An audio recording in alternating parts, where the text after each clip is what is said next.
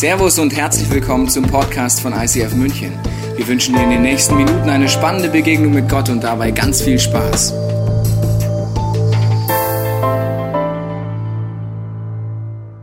Schön, dass du dabei bist bei unserer Serie Identity. Wer bin ich? Wer bist du? Heute Teil 2. Letzte Woche kannst du den Podcast anschauen, wenn du nicht dabei warst. Heute geht's weiter mit dem Thema Vergleichen. Wir haben letzte Woche eine Umfrage gemacht in der Predigt über Slido.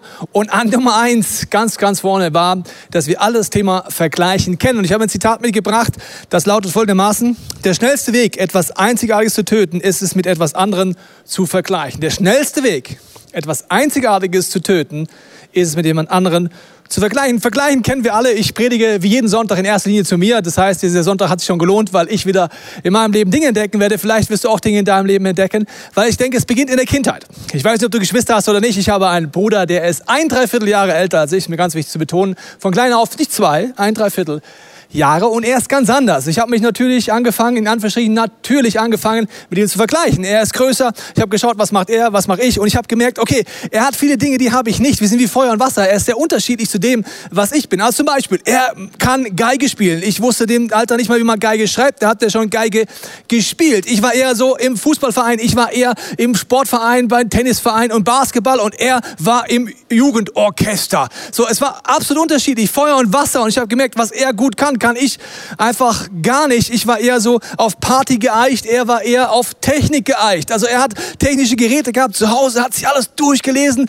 Ich wollte, dass es funktioniert, aber ich wollte keine Bedienungsanleitung lesen und ich habe mich verglichen. Und im Vergleichen passiert etwas in uns, warum die Bibel auch viel drüber redet, was uns am Ende vom Tag selber Unfreiheit macht. Ein blödes Beispiel oder auch ein schlimmes Beispiel ist Social Media. Ich weiß nicht, ob du unterwegs bist auf unterschiedlichen Kanälen, äh, aber zum Beispiel, wenn du auf Instagram gehst, gibt es so ein Foto, so eine Art Foto habe ich auch schon gepostet, ich stehe dazu. Ich nenne das das Fußfoto.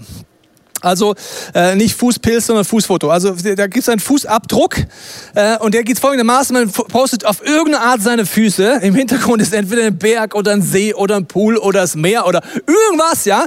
Aber die Füße vorne dran, vielleicht noch das Buch und man postet das. Und ich habe es selber schon mal gemacht, wahrscheinlich auf Social Media, deswegen, weil ein äh, Fußabdruck zeigt, dass ich wirklich da war. Sonst kann es ja gefaked sein. Durch den Fußabdruck ist klar, naja gut, ich war da. Aber wenn ich gerade nicht so gut drauf bin auf Instagram und das nächste Fußabdruckfoto sehe, denke ich mir, warum postest du das? Ja, ich finde weder deine Füße schön, also sorry, äh, ich finde wenige Füße wirklich schön, geschweige denn meine, noch äh, die Aussicht, weil warum? Ich vergleiche mich gerade mein Leben behind the screen, also mein Daily Life. Ich bin gerade zum Beispiel letzte Woche am Umziehen von meiner Mutter und sehe dann so ein hobbyloses Bild von meinen Freunden, die an irgendeinem so bescheuerten See liegen und ihre Füße in die Kamera halten. Und ich denke mir, mach die Füße weg, mach die Kamera weg, ich will das nicht sehen. Warum? Mein Leben ist gerade anders. Aber wie gesagt, ich stehe dazu, ich habe auch schon solche Fotos gepostet, obwohl meine Füße wirklich nicht schön sind. Okay, also Social Media, man vergleicht sich und man fängt an, unglücklich zu werden. Ich war äh, mit der Frauke und der Familie in Rio, haben dort super Zeit verbracht und dann war ich an einem Tag, haben wir äh, so ein Tag geschenkt bekommen in einem schönen Hotel. Das war ein wunderbarer Blick auf Beach. Vorne war der Pool, eigentlich so wie man sich vorstellt. Und äh, ich habe die Leute ein bisschen beobachtet. Ich habe mein Handy weggelegt und es war eine Show für sich. Und zwar kamen da Pärchen. Und ich habe sie dann liebevoll die Instagram-Pärchen genannt, weil folgende Situation. Die Frau meistens äh, wollte ein schönes Bild haben. Der Freund war für da, das Foto zu schießen. Die Stimmung war nicht so ganz prickelnd, ganz im Gegenteil, eher gereizt. Und das ging meistens so, dass die eine Dame zum Beispiel einen Drink, einen schönen Cocktail bestellt hat. Sie hat nie daraus getrunken, aber sobald das Bild kam, hat sie, wie auch immer, ihr Frauen, ich habe echt Respekt davon, wie ihr mit drei, vier Haargriffe eure Haare dann nochmal anders macht. Also fand ich faszinierend. Also sie hat dann die Haare nass gemacht, gerade noch Streit mit dem Freund, Cocktail und dann Foto, dann wieder gestritten. Nächste Position, das war richtig gereizt. Der, der Freund, ja, kurz war kurz vorm Schluss machen, ja. Also, also, ich hätte Schluss gemacht mit der wunderbaren Grazie, egal. War kurz vorm Schluss und dann nächstes Bild. So, das ist Social Media und äh, ich meine damit nur, wir vergleichen uns und sind dann oft frustriert und deswegen ist das Problem, Vergleichen endet, in mein, endet nicht in meiner Zufriedenheit. Durch Vergleichen endet sie äh, in meinem Leben. Ich habe dir eine Bibelstelle mitgebracht, 2. Korinther, da heißt es, ich würde niemals behaupten, dass ich so bedeutend bin, wie die Leute, die fortwährend ihre Wichtigkeit betonen. Sie vergleichen sich untereinander und messen sich untereinander. Welche Dummheit. Wow. Und du wirst in der Predigt äh, das merken, vielleicht weißt du es auch schon, wir sind oft alle dumm. Die Dummheit machen wir nicht absichtlich, aber wir fallen in diese Tappe, äh, tappen in diese Falle rein. Und da möchte uns die Johanna was erzählen, inwiefern sie auch schon mal in diese Falle getappt ist. Genau, und zwar, ich weiß nicht, ob du dir schon mal die Frage gestellt hast, was macht dich überhaupt aus? Ich würde sagen, eine Sache, die mich ausmacht, ist, ich bin ein Energiebündel. Ich liebe es, Konflikten zu begegnen. Ich liebe es, wirklich mitten in dem Geschehen drin zu sein. Das ist auch einer der Gründe, warum ich Sonderpädagogik studiere, weil ich merke, da werde ich richtig gefordert, da kann ich so in die Action treten, das mir richtig Spaß macht. Aber auf der anderen Seite ist so, dass ganz viele Menschen um mich herum sind, die auch super viel Energie haben. Zum Beispiel, ich bin in einer Small Group mit vier jungen Mädels, die hier im ICF super viel Gas geben, die zu Hause alles auf den Kopf stellen. Ich muss sagen, ich bin bewundere die vier, wie sie hier wirklich ihr Leben vorangehen. Und da merke ich auf einmal, hey, dieses Geschenk, was Gott mir gegeben hat, das ist gar nicht so besonders. Ich bin auf einmal richtig klein, wenn ich die in meinem Umfeld betrachte und mich mit ihnen vergleiche. Ich möchte eine gute Lehrerin werden, ich möchte eine gute Ehefrau werden, ich möchte hier eine coole Jugend leiten. Ich will so viel, aber die Menschen um mich herum, da vergleiche ich mich dann. Und vor kurzem hatte ich dann ein Gespräch mit einer Freundin und wir saßen beim Schokobrunnen am Abend zusammen und wir haben uns genau darüber unterhalten. Und sie hat zu mir gesagt, Johanna, ein Satz, der mich wirklich geprägt hat. You are a human being, not a human doing. Johanna, du bist, ähm, ein, du darfst einfach da sein. Du bist ein Kind Gottes. Du bist keine Arbeitsmaschine. Und das ist wirklich ein Satz, der sich für mich so eingebrannt hat und den ich wirklich ähm, für mich angenommen habe. I am a human being, not a human doing. Vielen Dank, Johanna, fürs Erzählen. Also das ist die Falle, in die du reingetappst, ich auch reintapp, immer wieder diese Falle, wo es um eigentlich Dummheit beziehen wir leider Bibel, aber wir fallen trotzdem drauf rein. Durch Vergleichen, was passiert noch? Ich fühle mich entweder besser oder schlechter durchs Vergleichen, aber nichts davon ehrt Gott. Ich fühle mich entweder besser durchs Vergleichen oder schlechter, aber nichts davon ehrt am Ende vom Tag Gott. Ich möchte ein Beispiel machen, weil tendenziell gibt es ein Phänomen, wir vergleichen oft unsere Schwächen mit Stärken von anderen. Und äh, ich mache ein Beispiel aus meinem Leben. Ich habe folgende Herausforderung, ich rede relativ schnell. ist dir vielleicht auch schon aufgefallen, ist eigentlich das Hauptfeedback, kriege ich E-Mails, kriege ich Social Media. Und meine Mama, eigentlich jedes Mal, wenn ich sie sehe, sagt sie, Junge, ich habe dich wieder auf Bibel TV geguckt, red doch mal langsamer kannst du nicht langsamer, man versteht dich überhaupt gar nicht. So, da ich, ja Mama, da hast du recht, aber wenn ich leidenschaftlich bin, wie jetzt zum Beispiel, dann rede ich schnell, dann bin ich emotional. Ich kann das nicht. Ich würde es gerne, bin auf der Bühne leider oder positiv, also genau gleich wie im Alltag. Im Alltag ist auch so, ich rede dann schneller. Wenn ich dann langsam reden würde und sage, es war ein großartigstes Erlebnis kriege ich nicht hin. So, also Feedback ist, und dann vergleiche ich mich natürlich, meine Schwäche, schnell reden, mit den anderen Pastoren, denke mir, boah, der kann langsam reden. Jedes Wort wie gedruckt, der ist ja wie ein Buch. Bei mir rede ich frei, ich denke nach, das hättest du nicht sagen müssen, der Witz hättest du weglassen müssen und so weiter. Ich vergleiche meine Schwäche mit der Stärke vom anderen und äh, auch durch diese Feedbacks wird es dann noch stärker. Ich habe letzte Woche ein Feedback bekommen, das ist ein, einmalig in meinem Leben bis jetzt. Und zwar hat mir eine Mutter geschrieben, also sie hat Kinder zu Hause und sie wollte sich bedanken, dass ich schnell rede. Ich habe erst gedacht, ich lese nicht weiter, weil es bestimmt eine Verarschung ist, aber es ging weiter. Weil sie hat zwei kleine Kinder, sie hat nicht viel Zeit für eine Predigt und nach zehn Minuten plus minus von einer Predigt von mir hat sie schon so viel Information, dass sie sich um die Kinder kümmern kann. Das habe ich noch nie gesehen, ja? Oder andere Freunde sagen mir manchmal, ich bin dankbar in dieser Kirche zu sein, weil du redest schneller als ich. Also, genau, ist schön, wenn das im Leben so ist, aber du wirst tendenziell mindestens eine Person finden, die etwas besser kann oder mindestens eine finden, die etwas schlechter kann als du. Durch Vergleichen komme ich aber in diese Falle rein. Und äh, Becky, du kennst das auch? So Momente, wo man die Schwächen mit dem Stärken der anderen vergleicht. Definitiv. Mir ist es schon häufig passiert, dass ich mich mit meinem Freund, dem Matthäus, vergleiche oder mit Leuten, die äh, ähnliche Stärken haben wie er. Und zwar ist der Matthäus so jemand, der macht so das Größte aus den Ressourcen, die er hat. Aus, seinen, aus seiner Zeit, aus seinen Fähigkeiten holt er das Beste raus, was geht. Er ist jemand, der liebt es zu lernen. Er ist super lernbereit. Er interessiert sich für viele Sachen. Er hat jetzt die Corona-Zeit sogar genutzt, um äh, so Harvard-Vorlesungen online zu schauen und solche Sachen. Er äh, hat eigene Projekte, die er nebenbei startet, hat viele Ziele, hat Träume, die er erreichen möchte. Er äh, wirkt immer inspiriert und ist super inspirierend und ihn scheint es so überhaupt nicht zu erschöpfen. Und ganz oft sind dann so Situationen, gerade am Anfang, wo er mich dann so gefragt hat, so, ähm, hey Becky, ähm, was, was, lernst du denn so gerade? Erzähl mal. Was stellst du so mit deiner Zeit an? Ähm, hast du gerade Projekte und sowas? Und dann habe ich mich mit ihm verglichen und kam mir eher wie so eine Enttäuschung vor. Ich dachte mir so, hä, okay, krass. Ähm, und das passiert mir so, so oft.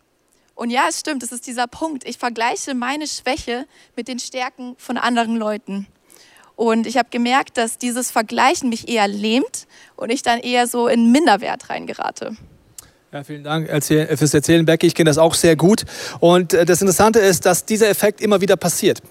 Ich habe euch zwei Königreiche mitgebracht, weil in denen wollen wir unterbewusst leben, wenn wir vergleichen und es nicht reflektieren. Das eine Königreich hat einen brillanten Namen, es heißt Er, und das andere Königreich heißt Sten. Vielleicht sagst du, ich habe noch nie davon gehört, ich habe dir extra eine Zeichnung mitgebracht. Einmal die Er und die Sten, das Königreich. Und ich möchte dir kurz erklären, was das ist. Und zwar das Königreich Er als nächstes. Wenn ich dort unterbewusst drin lebe, vergleiche ich mich und ich möchte größer sein, schöner sein, erfolgreicher sein. Das heißt, ich suche nach der Situation immer im Vergleichen. Ich möchte eigentlich die Person sein in diesem Königreich, die in dieser Position ist. Ich kenne aber auch noch ein zweites Königreich, das ist das Königreich Sten. Im Königreich Sten oder Ste, da geht es darum, wer ist der Größte, der Schönste, der Reichste, die größte Kirche. So auch diese Dimension gibt es, wo man reinfällt und man merkt es gar nicht und man lebt innerlich in einem Königreich, das aber unfrei macht. Und Flo, du kennst so eine Situation auch aus deinem Leben. Wie hast du das erlebt in diesem Königreich? Ja, also bei mir ist es so, seit einigen Jahren oder auch einige Jahre lang durfte ich im 180, das ist die Teenie Celebration bei uns hier in der Kirche, das Gebetsteam leiten. Und unter anderem war ich da auch vor drei Jahren der Leiter von Noemi. Und Noemi ist eine sehr fokussierte, visionierte und auch ähm, Frau, die auch wirklich geistig sehr fit ist. Und deshalb war ich auch sehr dankbar, dass sie bei mir im Team ist. Und als dann vor eineinhalb Jahren klar war, dass es im 180 einen Wechsel in der Leitungsposition gibt, habe ich so für mich gedacht, okay, vielleicht bin ich jetzt derjenige, der diese Leitung übernehmen darf, weil ich kann ja viel lernen für meine Berufung und es ist sicherlich auch der nächste richtige Schritt für mich. Aber es kam dann anders und Noemi wurde für diese Leitungsposition ausgebildet, hat dann erst die Leitung vom Kernteam übernommen und dann letztendlich die Leitung vom gesamten 180. Und dann habe ich gemerkt, dass so angreifende Gedanken kamen und ich voll in diesem Königreich eher gefangen war. Weil ich dachte, hey, ich bin doch schon viel länger im 180, ich bin viel älter als sie und außerdem bin ich auch schon viel erfahrener. Das ging dann so lang, bis Gott mein, mein Denken verändert hat. Und ich durfte feststellen, dass sie eigentlich genau die richtige Person zum richtigen Zeitpunkt am richtigen Ort ist. Und dass da, wo ich gerade eingesetzt bin, dass das genau der Ort ist, wo ich sein soll. Weil da durfte ich Segen sein und ich durfte Segen empfangen. Und fürs 180 war das so genau das Richtige. Und was ich dann da wirklich gelernt hatte, war, dass ähm, Leitung und Berufung nichts mit einer Position zu tun haben, sondern dass es einfach damit was zu tun hat, dass ich mit Demut und mit Treue einfach das mache, was Gott mir vor die Füße legt. Das ist ein tiefes Zitat. Leitung und Berufung hat nichts mit einer Position zu tun, sondern mit Demut und Treue das zu tun, was Gott mir vor die Füße legt. Vielen Dank, Flo, fürs Erzählen. Äh, ihr merkt in diesen Stories, das ist im Endeffekt dein und mein Leben. Und ich möchte mit dir jetzt ein bisschen in der Bible Study reingehen. Und zwar werden wir gleich in eine Szene reingucken und ich finde es super. Die Bibel ist einfach real life. Sie beschreibt einfach, wie es ist. Die beschönigt es nicht. Es ist keine Soap Opera im schlechten Sinne, sondern im äh, mal, positiven Sinne. Es ist einfach so das Leben in dem Sinne. Und ich schaue mit dir zwei Personen an, zwei Jünger, Johannes und äh, Petrus und wie die beiden in so einem Competition-Modus sind, die ganze Zeit, meiner Meinung nach. Und äh, ich muss dir vorher sagen, Johannes äh, ist so ein Jünger, äh, der nervt mich manchmal ein bisschen. Muss ich sagen, ja, vielleicht darf man das Pastor nicht sagen, aber der nervt mich manchmal schon ein bisschen, weil erstens in seinem Evangelium redet er immer in der dritten Person von sich. Der Jünger, der Jesus liebte, sagt er immer als zweite Information. Also wenn ich jetzt in der dritten Person immer von mir reden würde und mich selber zeigen würde, ja, also ich war übrigens ja schon der Liebling, gell? Also, und ich formuliere es in der dritten Person, damit es nicht so ganz spooky rüberkommt. Ja? Ich, äh, der, der an Jesus, also ich finde manchmal ein bisschen weird, aber gut. Das ist ein bisschen wie Mose, der sich selber als demütigste Person der Welt bezeichnet. Aber gut, anderes Thema. Also, bisschen speziell die ganze Situation. Und jetzt steigen wir ein. Johannes 20, der Kontext ist folgendermaßen. Jesus ist gestorben er war drei Tage im Grab und äh, er ist auferstanden und äh, Maria ist dort im Grab, am Grab gewesen, holt die Jünger und äh, es passiert jetzt hier Folgendes. Wir schauen mal hier rein. An dem ersten Wochentag aber kommt Maria Magdalene früh, als es noch finster war, zur Gruft und sie den Stein von der Gruft weggenommen. Sie läuft nun und kommt zu Simon Petrus und dem anderen Jünger, den Jesus lieb hatte. Wer ist das? Der Autor selber.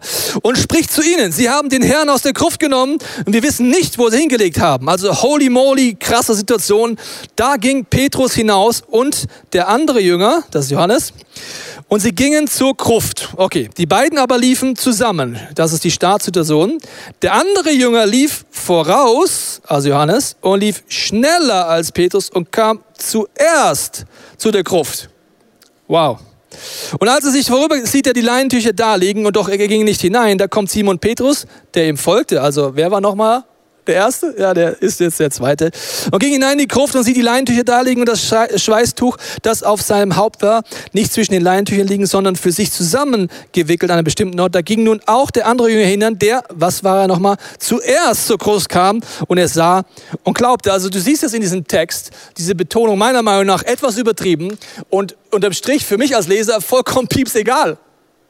Also wer ist zuerst losgelaufen, wer kommt als Ersten an oder als Zweiter, aber ich stelle es mir ein bisschen so vor, die Jungs laufen los, Maria sagt, es geht zum Grab. Am Anfang laufen sie zusammen los. Petrus links, Johannes rechts. Er läuft los, Petrus wird ein bisschen schneller, links, Johannes Jetzt muss ich noch ein bisschen schneller laufen. Und dann macht er so Walking, weißt du, kennst du so, wenn du immer schneller läufst? Oh, ich muss schneller sein. So. Und dann, ich bin zuerst da. Also, die sind ein bisschen stark im Competition-Mode, meiner Meinung nach. Jetzt sagst du, ja, äh, ist interessant, aber ist es nicht übertrieben? Ich springe mit dir mal ein Kapitel weiter. Erst den Kontext.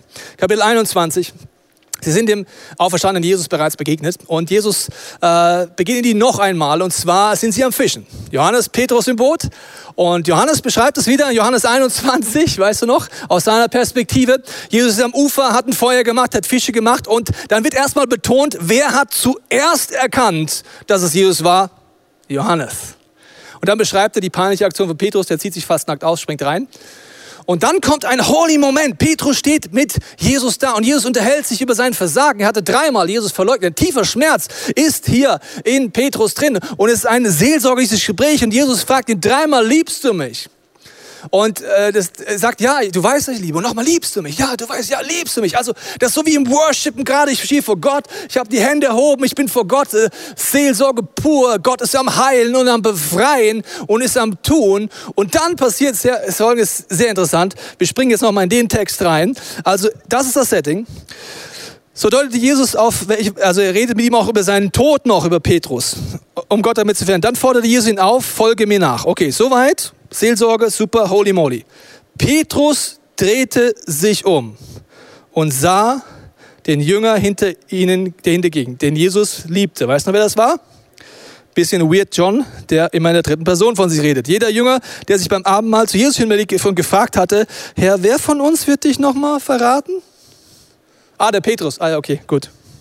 Wollte nochmal schreiben. Petrus fragte Jesus, was ist mit ihm, Herr? Jesus erwiderte, wenn ich will, dass er am Leben bleibt, bis ich wiederkomme, was geht das dich an? Folge du mir nach. Petrus ist eigentlich in der Situation nur mit Jesus und dann kommt Vergleichen rein. Er dreht sich um und sagt, was ist mit ihm? Jesus sagt, folge du mir nach. Und das Krasse ist, dass Jesus das sehr klar sagt. Was geht es dich an? Folge du mir nach. Das Challenge ist folgendes. Da, wo wir vergleichen, warum sagt das Jesus so krass, verpassen wir das, was Gott in unserem Leben vorhat. Ich möchte es dir kurz gleich zeigen an dieser Veranschaulichung. Wenn ich Jesus nachfolge, hat das damit zu tun, was ist mein Ziel, was ist mein Weg, auf was laufe ich zu. Und ich möchte kurz aus Hebräer vorlesen, da heißt es nämlich folgendermaßen über das Ziel, auf das ich hinlaufe, über das Ziel, das ich vor Augen habe, dass ich auf Jesus zulaufe. Da heißt es, deshalb lasst uns auch uns, da wir eine so große Wolke von Zeugen um uns haben, jede Bürde, die uns so leicht umstrickende Sünde äh, ablegen und im, mit Ausdauer laufen, dem der vor uns liegenden Wettlauf, indem wir hinschauen auf Jesus. Okay, also, wenn ich mein Calling leben will, ist wichtig, ich habe ein Ziel, ich schaue auf Jesus. Wenn ich dorthin laufe, dann werde ich mein Calling erleben und ich werde auch meine Bestimmung leben. Was passiert im Vergleichen? Das gleiche wie äh, Johannes und Petrus, er dreht sich um. Und im Umdrehen fange ich an, hier runterzufallen und gehe raus aus dem, was Gott fort ich laufe meinen Lauf vielleicht und denke darüber nach, ich will meinem Vater, der vielleicht schon verstorben ist, etwas beweisen und ich schaue nicht mehr auf Jesus, sondern ich schaue weg und fall dort runter. Oder jetzt wie in dem Bild eingeblendet, ich stehe auf Social Media, andere Leute, die putzen, immer Spaß haben, aber ich habe keinen Spaß und fall wieder runter. Das sind verschiedene Momente oder dass ich für meine Mutter oder für jemand anderen etwas tue oder für meine Freunde. Ich tue das für sie. Wer ist sie? Irgendjemand ist sie. Das heißt, ich schaue nicht mal auf Jesus, sondern ich vergleiche mich und ich falle von dem Weg runter und folge nicht mehr Jesus nach. Und an diesem Punkt hat die Franzi uns eine Geschichte mitgebracht, wie sie das erlebt, was es heißt, wenn ich definiere, wofür lebe ich, was ist mein Ziel, wenn ich das auf Jesus ausrichte, verändert das meinen Alltag. Ich habe das ganz krass im Job erlebt. Ich habe im Oktober einen neuen Job angefangen und das war ein unglaubliches geschenkt, diesen Job zu haben, habe da aber relativ schnell gemerkt, dass ich in diese Vergleichsfalle falle und nach links und nach rechts schaue und einfach mich vergleiche mit Leuten, die irgendwie noch studieren und da irgendwie mehr Freizeit haben, mehr Zeit in die Kirche investieren können oder Leute, die schon ganz krass in ihrer Berufung stehen und das machen können, was ihr Traum ist. Und da habe ich gemerkt, ich war ultra frustriert über die Aufgaben, die ich hatte und dachte mir, ja, ich verschwende einfach meine Zeit hier gerade. Ähm, und dann hatte ich so einen Blitzgedanken, als ob Jesus mir sagt, hey, das ist gerade dein Trainingsfeld und deine Position jetzt gerade schließt deine langfristige Berufung nicht aus. Und mit dem, dass ich das annehmen durfte, durfte ich krass erleben, wie so Tools, wie so ein Refocus-Moment, wo ich mir alle Stunde überlegt habe oder eine Handy-Erinnerung hatte, so hey, ähm, ich mache alles für Jesus aus Liebe zu ihm und es ist gerade egal, wo ich stehe und was ich genau tue. Und da habe ich so eine Fülle erlebt und so eine Freude einfach darin. Und auch wenn es dann wieder ein Kampf war, war es so cool, wie Jesus mich immer wieder zurückgeholt hat. Ich habe dann gemerkt innerlich, hey, wenn ich da rausfalle und wieder Dinge für Leistung tue, dann war ich ultra frustriert, habe das einfach so gefühlsmäßig in mir gemerkt und dann wie eine Stimme so, hey, komm zurück und tu es aus Liebe zu mir. Und wie ich dann merke, wie sich mein Alltag verändert, wie sich die Klinik verändert und ich für Patienten beten darf und die viel fröhlicher sind, ist einfach richtig cool. Äh, vielen Dank, Franzi, fürs Erzählen, für die Idee, cool, so, sich so eine Erinnerung zu stellen und dann zu sagen, Gott, wie sieht es eigentlich gerade aus in meinem Herzensmodus? Vielen Dank fürs Erzählen. Also ich möchte noch ein bisschen füllen, diese Situation jetzt hier mit Jesus und auf Jesus zulaufen. Das ist ja erstmal nur eine Floskel. Was heißt das jetzt? Auf Jesus zulaufen, was meine Bestimmung? Ich möchte dir das an meinem Leben sagen, weil es gibt eine Stelle, die mich sehr beschäftigt hat vor ungefähr zwei Jahren. Ich habe sie gelesen, da heißt es, dass Jesus Christus in eine gewisse Stätte ging, aber nicht in andere Städte und dann der Zusatz, denn er wusste, was sein Auftrag ist. Also was ist mein Auftrag? Ich mache Beispiel aus meinem Leben. Auf Jesus zulaufen heißt für mich, dass ich die Frage stelle, Jesus, was ist das Spezielle, was du mir anvertraust? Wenn ich nach rechts gucke, falle ich runter. Wenn ich nach links gucke, falle ich runter. Was vertraust du mir an? Zum Beispiel, meine Frau und mir, wir haben gebetet, er vertraut uns an, das Thema Ehe und Familie ist uns ein großes Herzensanliegen, dass egal wie jung oder alt ich bin, dass ich diese wunderschöne Vielfalt von der Ehe, wie Gott sie sich gedacht hat, kennenlerne. Dass schon junge Leute eine Vision kriegen und dass Leute die äh, Familie gründen, dass sie die göttlichen Prinzipien erleben. Das heißt, es ist ein Ziel, auf das wir zulaufen. Deswegen habe ich Fokus in meinem Leben. Das zweite ist die hebräischen Wurzeln. Das ist ein Herzensthema, das Gott uns anvertraut hat, Leuten zu helfen, diese Wurzeln zu erkennen. Wenn ich darauf zulaufe, habe ich einen Fokus, ich weiß, was ich zu tun habe. Dann natürlich die Ortsgemeinde. Wir sind dafür geboren, Ortsgemeinden zu bauen. Das ist unser Homebase. Es geht darum, dass Menschen wirklich nicht nur Kirche gehen, sondern Kirche sind und eingepflanzt sind im Haus Gottes. Das ist ein tiefer Wunsch von uns, das zu leben. Und natürlich Jüngerschaft und Leadership. So. So, ich laufe drauf zu, wenn mir der Fokus klar ist, laufe ich drauf zu. Wenn nicht, schaue ich nach links, schaue ich nach rechts und ich falle runter. Ich mache ein paar Beispiele. Ich schaue dann ab und zu nach links und sehe auf einmal, ja, es gibt andere Leute, die andere Sachen, zum Beispiel Bücher. Ja, ich habe Bücher geschrieben, das liegt ein bisschen mehr an der Claudia, die sie mit mir geschrieben hat, als an mir. Und dann schaue ich andere Buchautoren und merke, oh, die machen Vorlesungen in Büchergeschäften und online. Ich sollte vielleicht mal mehr machen da. Und dann schaue ich nach links und falle runter und vergleiche mich mit anderen, anstatt zu sagen, ja, Bücher sind gut, aber mein Calling ist trotzdem grundsätzlich klar. Oder ich bin hier drauf und ich merke auf einmal durch Vergleichen so, oh, was sind da drüben? Ja, da sind zum Beispiel Reiseprediger. Ja, das sind Leute, die reisen viel rum, sehe ich dann auf Social Media und denke mir, ich bin ganz oft zu Hause ja, ich reise auch rum, aber ich versuche es so maximal zu minimieren. Wenn ich Fokus habe, weiß ich, ja klar, Ehe und Familie ist eine Priorität. Solange mein Sohn klein ist, werde ich wenig reisen. Wenn er mal älter ist und sagt, hau ab, Papa, dann werde ich wieder mehr reisen. Aber wenn ich es nicht mache, schaue ich nach links und denke, boah, ich müsste mehr reisen. Oder noch ein Beispiel, ja, zum Beispiel TV-Radio oder sowas, dann sehe ich, oh, die TV-Radio, da könnte ich auch noch mehr machen. Also da, da sollte ich vielleicht auch noch mehr. Das ist echt super. Und ich merke, ja, aber diese Punkte, die Gott mir anvertraut, dann ist TV und Radio manchmal dran, aber meistens nicht. Meine Assistentin Elena, ich treffe sie einmal die Woche und bei 98 Prozent der Themen sagen wir Absagen. Das sind alles tolle Dinge, verstehe mich richtig. Ich habe großen Respekt davor. Aber wenn ich dort alle über hingehe, ja, ich habe Einladung, kannst du beim Männertag predigen? Ich liebe Männertage. Aber mein Calling ist nicht auf Männertagen grundsätzlich zu predigen. Ich bin nicht mal Prediger als Calling. Die Predigtgabe setzt sich ein. Wofür? Für Ortsgemeinde. Für Kirchengründung, für Ehen und Familien, für die Next Generation, für die hebräischen Wurzeln. Dafür setze ich sie ein. Und wenn ich alles probiere zu leben, was alle machen, dann sage ich, dann werde ich immer wieder runterfallen. Verstehe mich richtig. Ich finde alle Dinge gut, wofür ich angefragt bin. Aber ich sage nein, nein, nein, nein, weil ohne Fokus werde ich mich nur vergleichen, unzufrieden werden und am Ende vom Tag gar nicht das leben, was Gott für mich vorhat. Deswegen, was ist dein Rennen, das du läufst?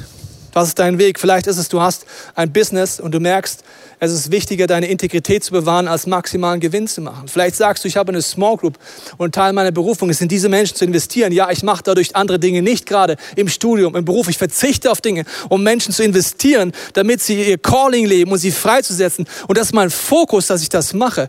Und wenn du das reflektierst, wirst du Kraft haben. Deswegen zusammenfassend ist mein Motto Just Be You. Nur wenn ich ich selber bin, habe ich Authentizität, dann habe ich Autorität. Und deswegen nochmal zur Wiederholung. Der schnellste Weg, etwas Einzigartiges zu zerstören, ist es mit jemand anderem zu vergleichen. Ich finde immer jemand, der etwas besser oder schlechter kann, aber nichts von dieser Perspektive ehrt Gott. Und du kannst nur, wenn du deinen Wert kennst und dein Ziel kennst, gerade laufen.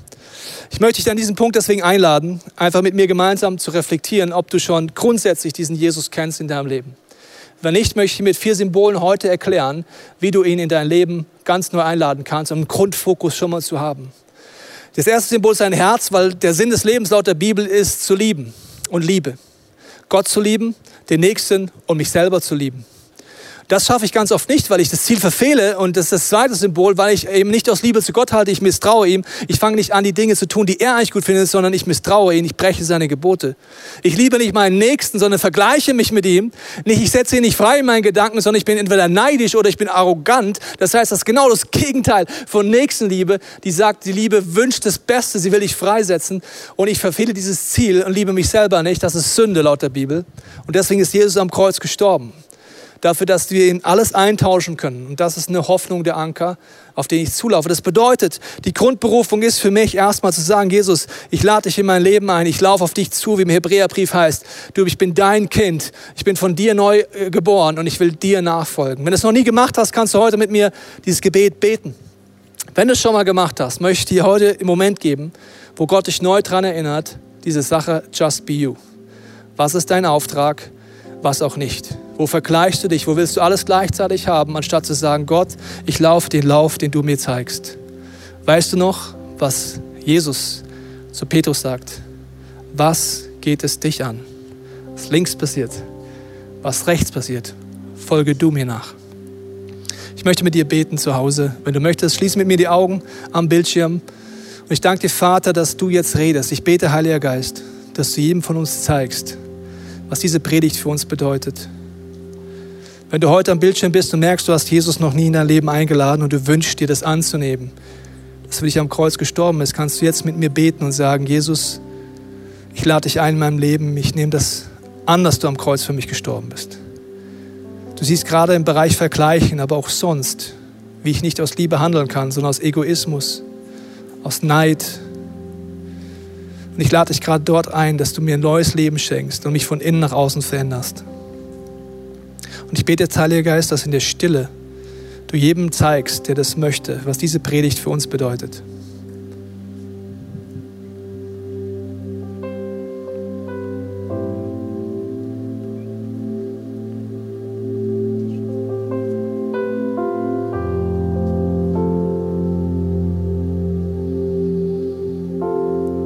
Jesus, ich danke dir, dass du in die Herzen klopfst jetzt. Ich bete das jetzt für mein Leben und stellvertretend für ihn, der das möchte. Ich bitte dich um Vergebung, wo ich vergleiche, wo Neid in meinem Leben ist oder Stolz. Da, wo ich den Fokus von dir weggenommen habe, sage ich heute, Jesus, ich will auf dich zulaufen. Ich bitte dich, dass du mich erinnerst und dass ich nicht sage, ich muss alles links und rechts tun, sondern das, was du mir anvertraust. Gib mir den Mut, Nein zu sagen und zu anderem Ja zu sagen. Heiliger Geist, mach mich sensibel dafür, wo ich in diese Falle des Vergleichens tappe. Wie die Bibel sagt, in diese Dummheit verfalle. Und Jesus, ich möchte eine Person sein, die dir nachfolgt, die sich nicht abhalten lässt, die deinen Lauf läuft und nicht durch Neid und Vergleichen abbiegt, sondern auf dich zuläuft. In deinem Namen, Amen. Lass uns das nächste gesungene Gebet genau dafür nutzen, um das nochmal mit unserem Herzen auszudrücken.